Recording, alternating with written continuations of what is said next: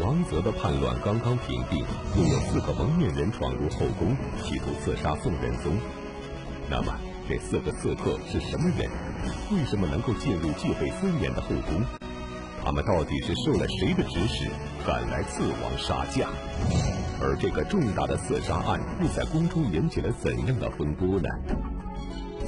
历史高级教师袁腾飞为您带来大型历史系列节目《腾飞五千年·宋朝》，请继续收看第二十七集《刺杀彼案》。上一讲啊，咱们讲这个邪教头子王泽创立这个弥勒教，然后呢煽动不明真相的群众，还有这个带着他手下这伙喽啰割据贝州，建立一独立王国，长达六十五天之久。这场闹剧呢才结束，这个叛乱才被平定下去。那么这个叛乱被平定下去之后呢，这一年呢是庆历八年的正月，正月就过去了。仁宗皇帝很郁闷，王泽这厮把好好的一个年啊给我搅了。结果老天爷待这个皇帝不错，为什么待皇帝不错呢？这一年俩正月啊，就是说他这个闰正月，仁宗皇帝一看。第一个正月让王泽的叛乱给搅黄了，还有第二个正月嘛，是吧？平定这个王泽叛乱正好在闰正月平定的，所以这个皇帝下旨，闰正月十五日大办花灯，要举行一次这个元宵灯会，与民同乐。元宵节也称灯节，早在汉朝时期便有了元宵燃灯的风俗，到了宋朝，燃灯活动更加盛行。每逢元宵佳节，皇宫里、街道上处处挂灯，还要建立高大的灯轮、灯楼和灯柱。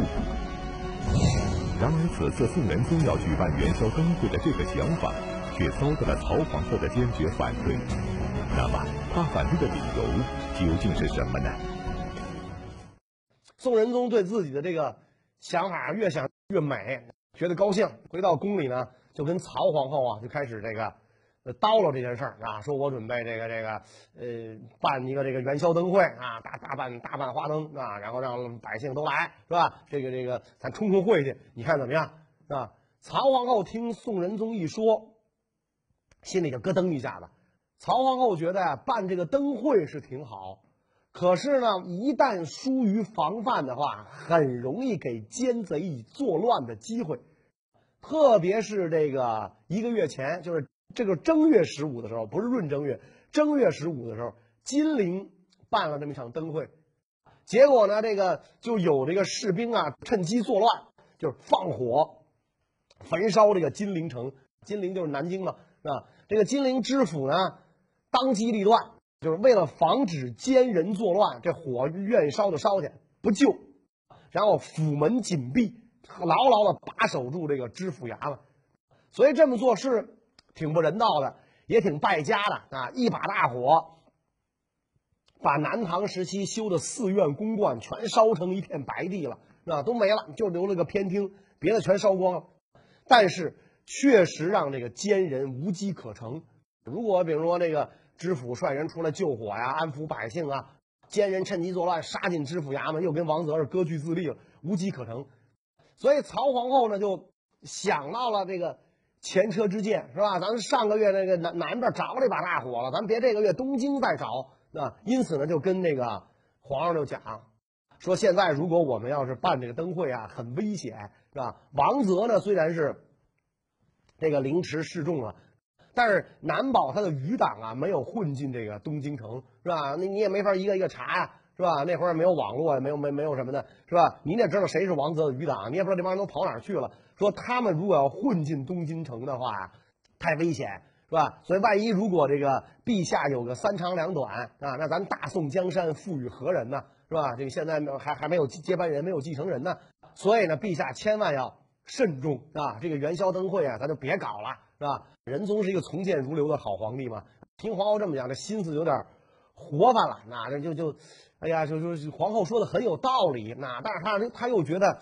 你你冲冲晦气挺好，又觉得不舍得。皇上也小孩心性嘛，是吧？想玩让你灯会，让大家来看，显摆显摆，是吧？我这都想的挺好，憧憬了半天了。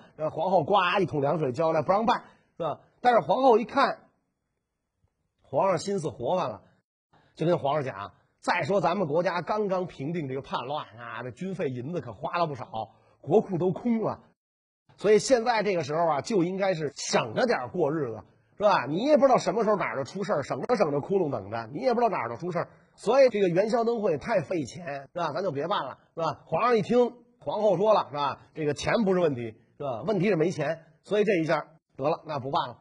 结果，曹皇后真的是一语成谶。她说要有奸人作乱，元宵节那天没作乱，但是曹皇后的预料啊，第六感觉相当准。元宵节过去三天的深夜，本来是戒备森严的皇宫之内，突然出现四个人，手拿短刀，武功高强，一路上穿房越脊，就到了福宁殿外。福宁殿属于宋朝皇宫的内廷，是曹皇后的寝宫，而皇宫一向是戒备森严，层层防御。那么这四个不速之客到底是谁？他们又是怎么进来的？此次夜探福宁殿的目的究竟是什么呢？这个皇宫啊是非常大的，像北京那个紫禁城号称九千九百九十九间半，是吧？北宋的宫城虽然没有这么大吧，那皇宫没有这么大吧，那几百间房子总是有的，是吧？这哥四个呢是在这个皇帝办公区上班的，崇政殿在那儿当保安，受奸人挑唆前来刺王杀驾，后宫他们就没来过，所以这帮人一进后宫就傻了眼了。不知道皇上在哪儿睡，是吧？不知道皇上住在哪儿啊，在哪个哪个妃子的这个宫里就寝，所以到这儿他就傻了啊。然后这个夜静精深，是吧？也没有人，你找个谁问问呢？哎，这个时候发现福宁殿里边出来个小宫女，所以这四个刺客就奔这个小宫女就过去了，啊。这四个刺客都拿那个黑金覆面啊，穿着夜行衣啊，手持短刀，是吧？而且呢。路上一路过的时候，杀了几个侍卫啊，身上还溅上了血迹，在这个这个灯笼底下一照啊，那简直就跟小鬼儿活阎王似的。所以他们夸围住这小宫女，想问个路啊。小宫女，你想平时在这深宫里见的都是女人和不男不女的人，是吧？就没见过这玩意儿吗？而且这个这个凶神恶煞似的，是吧？还没等这刺客张嘴问，小宫女嗷嗷一嗓子啊，扔了灯笼就跑，是吧？所以这刺客一看坏了，是吧？说我们四个这个可能形象不不是特别好哈，怎么我们问个路能把人吓成这样？所以这刺客拔腿就追，他就觉得暴露了，不能让那个小宫女这个叫出来，所以这四个刺客就追，追到近前，这宫女还要跑啊，所以这个这个刺客挥刀就砍啊，挥刀就砍啊，小宫女下意识的拿胳膊一挡，咔嚓，一条胳膊就下来了啊，那你想得多疼啊！是吧？那得多疼啊！所以小宫女一声惨叫，这惨呐，这吃奶的劲儿就就毕生之力可都喊出来了啊！所以整个就跟拉响警报了，这一嗓子，就差不多这个各个宫殿的灯就全都亮了，全点起来了。这个福宁殿呀，是皇后的寝宫。那天晚上，这个仁宗皇帝还正好就在这个福宁殿就寝。刚刚睡下，啊，一声惨叫划破夜空，皇后赶紧披衣坐起，是吧？皇后一起来，皇上也惊醒了，皇上也被这惨叫声惊醒了，皇上也起来了，啊，揉着眼睛，怎么回事啊？是吧？皇上就就就还没完全清醒过来，揉着眼睛，怎么回事？披衣下床就要往外走，啊，皇后一把就把皇上给拉住了，啊，说别出去，是吧？不知道外边什么事儿，说你先不要出去，然后这赶紧让皇上呢。回到里边，把帐子拉好，把皇上挡住啊！然后命令这个工人啊，命令工人把守门户，把门锁好啊，锁好。然后派一个太监出去，出去看看到底发生了什么事儿，回来汇报。一会儿这太监回来了，太监知道有这个奸人作乱啊，但是呢，这个他怕吓着皇上啊，不知道该跟皇上怎么说嘛，所以呢。他就跟那皇上说啊，说外边没什么事儿啊，就是管事儿来，他责罚一个小宫女，结果下手狠了点儿，是吧？所以这小宫女叫唤来了。皇后一听，是吧？柳眉倒竖，杏眼圆睁，胡说八道，什么教训能让他惨叫成这样啊？再怎么教训你，你你也不能让让他就发出这样凄惨的声音，是吧？说这一定是有人前来图谋不轨，是吧？你还敢欺君吗？就问这个太监。这太监一听这个。是吧？我这好心当成驴肝肺了，等于是是吧？只好一五一十的跟皇上就讲了。皇上一听就傻了眼了。那仁宗皇帝是北宋第四代皇帝，从他爸爸真宗开始就没上过战场，没见过血，就是吧？一听这就傻了，是吧？难道说清平世界，朗朗乾坤，居然有人敢刺王杀驾？那皇上坐那儿就就跟那倒气儿。皇后一看，得了，那皇上是指望不上了。叛贼的出现着实让宋仁宗吓了一跳，而这样的危机时刻，竟迟迟不见宫中宿卫前来护驾。于是曹皇后立即派太监从旁门出宫，找内都之官王守忠进宫平叛。随后便发动宫中的太监宫女一同抵御叛贼。那么，仅凭几个手无寸铁的太监宫女，曹皇后又是如何坚持到救兵出现的呢？皇后不愧是大将之女啊，指挥若定，告诉那个太监，把咱们宫里所有的宫女太监全集合起来，到我跟前来报道，是吧？不一会儿的功夫，然后这个大家全集合起来，站成一排，报数，一二三四五六七，是吧？站成了一排，然后皇后拿出一把剪刀，把每个人的这个头发剪下来一缕，然后额头上头发咔咔咔咔，一人剪一缕，告诉大家，是吧？现在外边有刺客，是吧？图谋不轨。你们必须舍出身家性命来保卫皇上，击退刺客，是吧？这个平叛之后，凭头发来领赏，凡是在脑门上缺一撮的都有重赏。这帮宫女太监一听，皇后金口玉言啊，是吧？把我们的头发都绞下了，那然后告诉我们有重赏，那就行了。重赏之下必有勇夫。再者说，刺客如果攻进来杀皇上，我们也不能看着不管啊，我们也得上啊。到那时候，刺客连我们一块杀。所以，最好的办法就是御敌于国门之外啊，把刺客挡在宫门外，这是最好的。所以这帮人就积极行动起来，啊，积极行动起来，有武器的找武器，没武器的找脸盆，没脸盆的找尿壶，反正一人手里抱着个东西，是吧？不行，把这桌子都把桌子椅子都举着，是吧？就做好一副抵抗这个外敌这个进攻的准备，啊？皇后心思缜密，是吧？她琢磨着，奸人如果攻不进这个宫来。必然会纵火烧宫，是吧？因此，他告诉这些个这个，尤其宫女们啊，太监还能有两把子力气啊，还能跟那个刺客拼一拼。你们这宫女去了也没用啊，都是让人摘膀子的主。告诉他们去，把所有能盛水的东西都给我找来，是吧？什么那个那个水壶啊、脸盆啊，包括尿盆都行，全给我找来，装满了水啊，装满了水。一旦奸人纵火，咱就把这火给扑灭。皇后真的是这个料事如神。这四个刺客见一时半会儿攻不进这个宫去啊，干脆就引火烧宫吧。那果然他们这么想的，烧宫点着门帘子一点啊，这个这个门帘子就着了啊。他们想把这个宫殿引燃啊，因为中国古代这个建筑以砖木为主嘛，很容易失火，是吧？想把这个建筑引燃，然后把皇帝活活烧死。没想到这火刚一着起来，殿里边哗哗哗的往外泼水，一下这个这个这个火就给扑灭了。这个时候，王守忠率领这个皇宫禁卫军士兵赶到，啊，跟这些刺客展开了激战。激战当中，三名刺客当场被击毙，然后一人逃走，那趁乱逃走。这件事儿就是有名的庆历宿卫之乱，等于皇宫的警卫发动了叛乱。等到这个叛乱过去了，仁宗皇帝挑门帘子出来，说：“这这躺着仨死尸，陛下您看吧，就是就是这几个坏蛋干的。”把这个面巾一蹬起来，皇上一看，哟，都认识，是吧？这不我我办公室门口那几个保安吗？都认识。哎呀，朕平时待这些人不薄啊，是吧？没有什么都亏待他们的地方，他们怎么行此忤逆之事？他怎么敢刺王杀驾呀？是吧？说这这还了得这个啊？说还有一个跑了啊，还有一个跑了。皇上就告诉这个宿卫军官的这个这个统领。啊，说那个人一定要逮着，要留活口，要审问审问谁是他的后台。后来真把逃跑的那个刺客逮着了，但是，啊，这个当场就把他肢解了啊，因为谋大逆就是凌迟处死嘛，当场就把他处死了。等于这样一来，死无对证啊，到底谁指使这些个这个皇宫禁卫啊，这些宿卫们发动的叛乱，死无对证了。由于四名刺客全部毙命，庆历宿卫之乱成了一桩无头公案。究竟谁才是这场叛乱的始作俑者？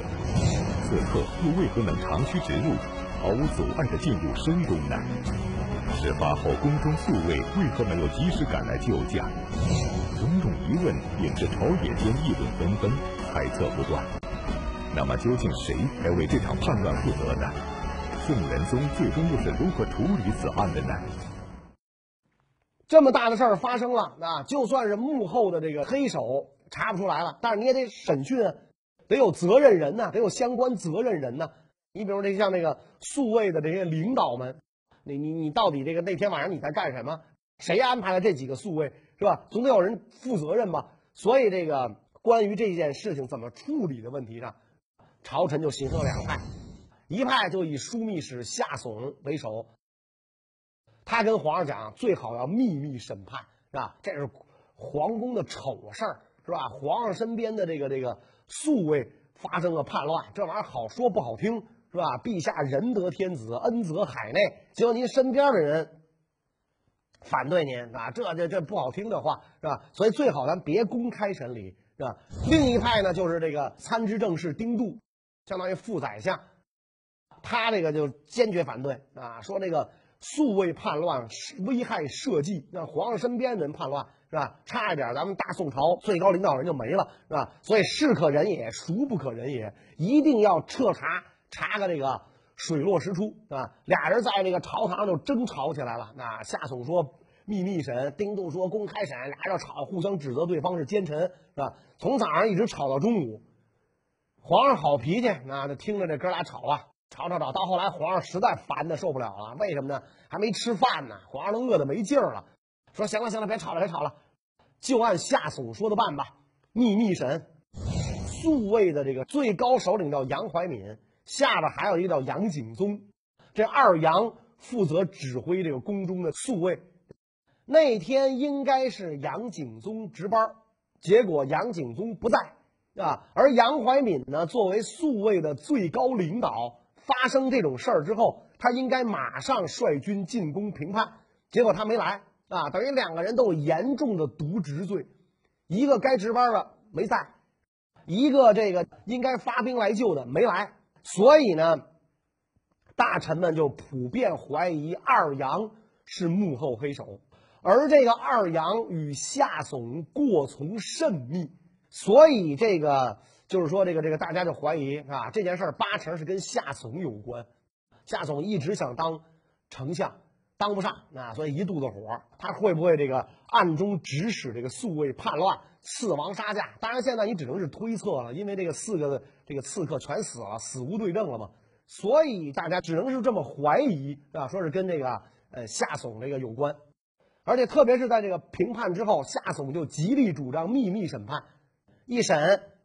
那当然了，既没有人证啊，人证都死了，也没有物证，有物证估计也销毁了。一无人证，二无物证，所以就杨怀敏无罪释放。杨怀敏不但无罪释放，也没有被外调。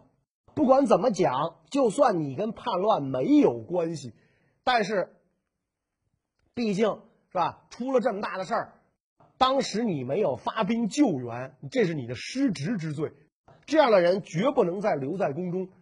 结果呢，这个还留在宫中啊，也没有外调，是吧？而且这个呃，杨怀敏既然没事儿这最高领导既然没事儿那底下这杨景宗就也应该没事儿了，是吧？所以这个皇上下旨赦免这个杨景宗。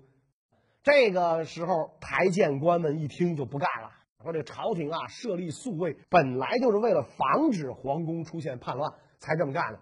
可是如今呢，皇上身边的人做出如此凶悖之事，很难想象。啊！而且皇上三令五申，让捉他们的余党，结果他们杀人灭口，肯定他们跟这件事儿有勾连。如果如此轻描淡写的这个这个处理了的话，是吧？那这个这个这以后这叛乱会越来越多啊！乱世要用重点，不杀刑无以立威，是吧？所以皇帝您这么宽大无边了，这肯定不行。那肯定不行。然后有个大臣就举太祖时候的例子，啊，说太祖在位的时候酒坊失火，啊，一帮当兵的喝多了把酒坊点着了，结果这酒坊的最高领导是吧，就就就被撤职查办。说现在叛贼近在咫尺，刺王杀驾，有什么罪过能比这个罪过大呢？如果不把这个杨景宗、杨怀敏、杨怀敏这些人明正典刑的话，何以堵住悠悠众口？所以臣等希望啊，这个杨景宗要处斩啊，杨怀敏至少要罢职外调，罢职或者外调是吧？所以这才能够这个体现朝廷啊，就是奖惩分明，恩威并用。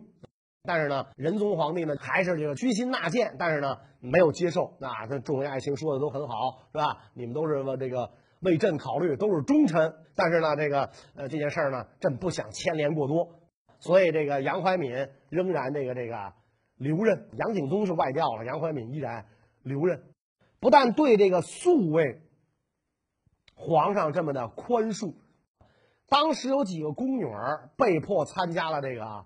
叛乱，那就跟着刺客一块叛乱，然后是这个平叛之后，这几个宫女儿料知必死啊，所以就花钱去行贿这个皇帝的一位宠妃啊。宠妃见钱眼开，就在皇上面前替这几个宫女儿求情啊。几个小丫头片子不懂事儿所以他们这个这个可能就是就误误中奸人奸计是吧？参加这场叛乱啊，皇上您就甭跟他一般见识，饶他们吧啊。皇上反正也平叛了，心情也很好是吧？杨怀敏、杨杨景宗。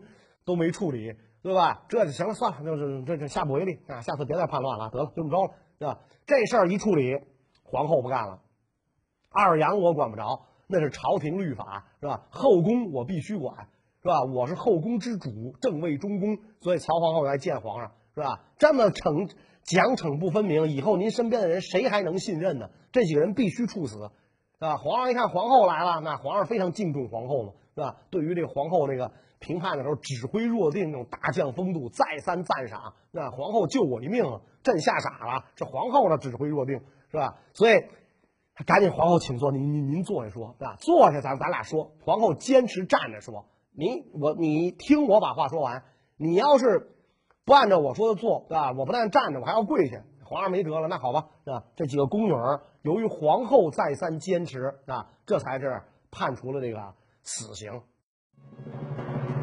庆历宿卫之乱一案，虽然就此了结，但朝廷上下却对此事的处理结果存在很大争议。极力主张秘密审理的夏颂，无疑成了此案的最大嫌疑人。为了维护稳固自己的权位，夏颂不惜将黑手伸入宫闱之内，甚至还妄想动摇曹皇后的地位。那么，为了达到目的，夏颂究竟使出了怎样的计谋？这场权位之争的最大受益者又会是谁呢？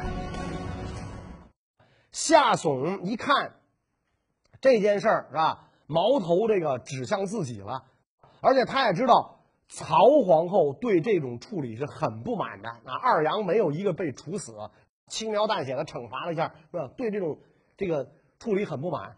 曹皇后什么人啊？将门虎女，作风强悍。而且宫中上下没有人提起曹皇后不竖大拇哥的，交口称赞的一个人，说这个人绝对不会由着自己胡来的，所以他就想，能不能把这个曹皇后啊给拉下来？那怎么才能把她拉下来呢？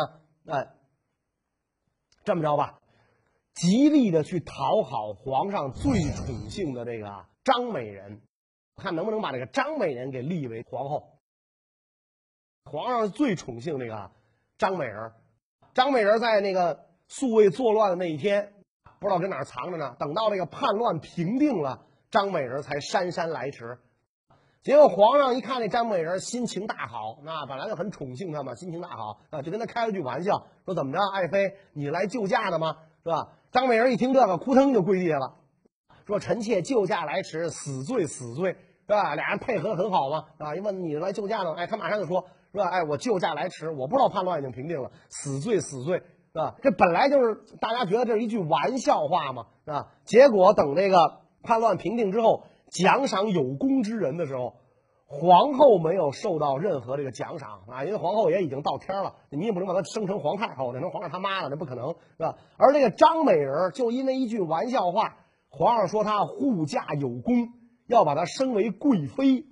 所以皇上就把文书送到正史堂去了，要求宰执们批准这个人做贵妃，能不能这么干呢？是吧？一个是皇上极极力这个要求，再一个夏竦极力附和，说张美人救驾有功，是吧？应该封贵妃。这宰执大臣们就就晕了，是吧？这事儿能不能批准？然后这个门下就给他出主意，说这个汉朝的时候啊，汉成帝有一位这个呃婕妤，婕妤也是妃子的这个名字，冯婕妤。说这个看这皇家动物园的那熊向汉成帝扑来，是吧？这个冯婕妤舍身保住这个汉成帝，挡熊。后来熊一看那个冯婕妤太美了，没舍得吃，这熊就跑了，是吧？说你看这冯婕妤舍身挡熊，保护这个这个皇上，也没有得到什么这个呃尊崇嘛，也没有说封贵妃怎么着的。说这个张美人只不过就是跟皇上开了一句玩笑话，是吧？结果这个这个真正护驾有功的是皇后。放着皇后不尊，尊这个张美人是吧？说这事儿咱可不能干，说干脆您闪人得了啊，您躲了得了，这事儿您就装不了。说要不然的话，将来大家戳着你脊梁骨骂你。所以宰相一听恍然大悟，马上请病假是吧？我病了，十天不上朝是吧？哎，病了，所以这事儿就宰相就没经手。那皇上再找别人经手，那那就宰相就把这个这个骂名给躲过去了。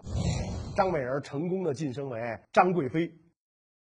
这个夏竦一看啊，张美人成功的晋升为张贵妃了，再进一步，最好就让张美人成为张皇后。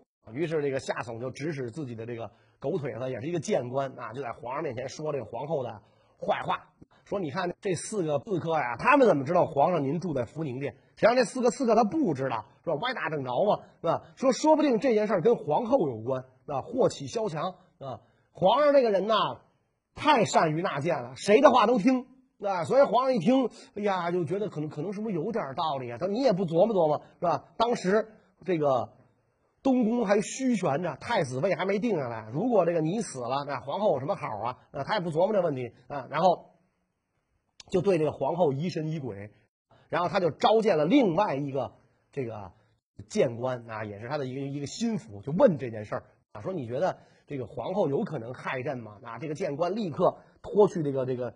乌纱跪地痛哭啊，说陛下千万不要中奸人诡计，是吧？说谁这么坏，竟敢离间两宫？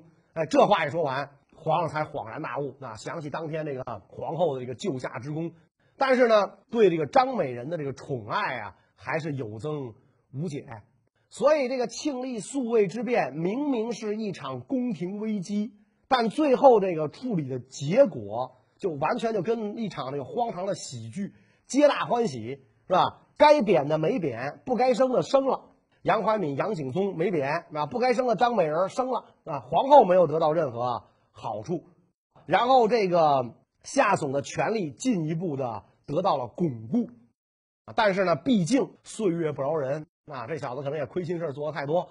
在这个一零五一年，这个夏竦病死，病死之后，宋仁宗重新改组了领导班子，有人接替夏竦。做了这个这枢密使，更重要的是啊，这个皇上呢开创了一个宋朝的先例，启用武将狄青为枢密使。那么这狄青以一员武将的身份，竟然能做到这个统领军队的这个统帅，他有什么过人之处呢？关于这个问题呢，我们这个下一节再讲。谢谢大家。